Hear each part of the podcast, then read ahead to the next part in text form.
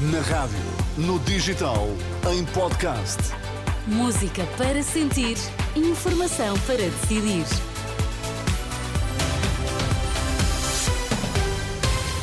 As notícias, Pedro Mesquita, bom dia. Bom dia, Carla. Os três detidos da mega operação judicial da Madeira devem ser ouvidos em Lisboa a partir das 10 da manhã. A fraude em altos cargos ameaça as instituições e a democracia. É um alerta para ouvir neste jornal. Pedro Calado será ouvido esta manhã no Tribunal Central de Instrução Criminal, em Lisboa. O interrogatório ao Presidente da Câmara de Funchal e aos outros dois detidos neste processo deverá começar por volta das 10 da manhã.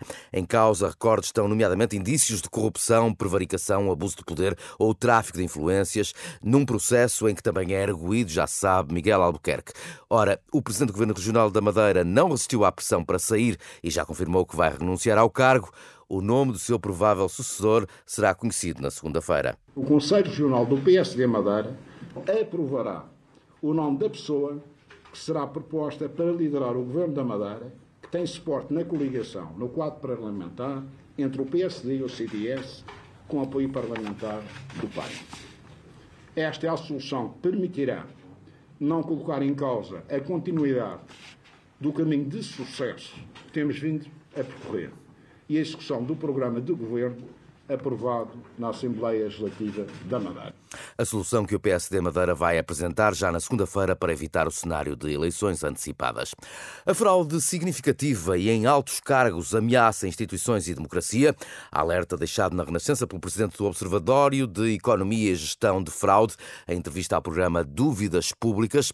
À medida que aumenta o fenómeno da fraude e da corrupção, diz António João Maia, mais significativas são as consequências, e uma delas será a cisão entre as estruturas políticas e os cidadãos, traduzida em abstenção.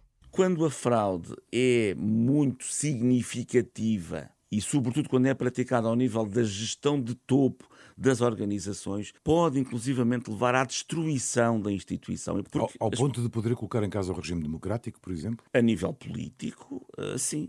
Se tivermos, de facto, uma desconfiança generalizada e persistente sobre a capacidade e as funções de nível político, podemos ter aqui uma espécie de uma cisão entre as estruturas políticas e os cidadãos. António João Maia, presidente do Observatório de Economia Gestão de Fraude e professor de Ética, passagem de uma entrevista ao programa Dúvidas Públicas, com assinatura de Arsénio Reis e Sandra Afonso, para ouvir aqui na rádio, depois do Jornal do Meio-Dia.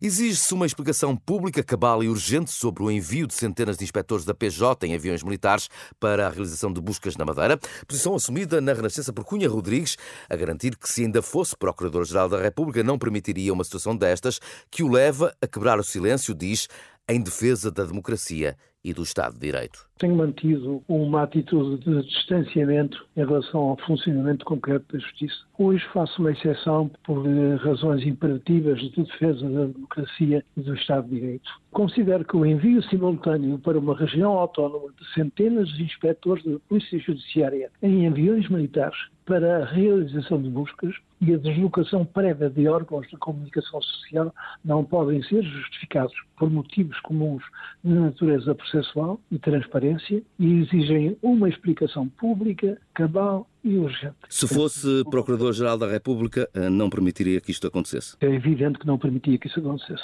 Declarações exclusivas à Renascença de Cunha Rodrigues para ouvir em rr.pt, tal como as de José Souto Moura, que também foi Procurador-Geral da República, a lamentar mais um caso de violação do segredo de justiça. O facto de estarem lá jornalistas do continente significa que houve uma uh, violação do segredo de justiça. Mais uma? Mais uma. Portanto, houve órgãos de comunicação social que foram avisados da operação. Eu não posso deixar de dizer que isso é lamentável, mas isso já aconteceu noutros casos. Perante esses sucessivos casos, a Procuradoria não devia agir eh, mais do que tem agido? Não, não, não há notícia eh, de consequências? Se lhe respondesse que sim, estava a criticar a atuação da Procuradoria e isso eu não quero fazer.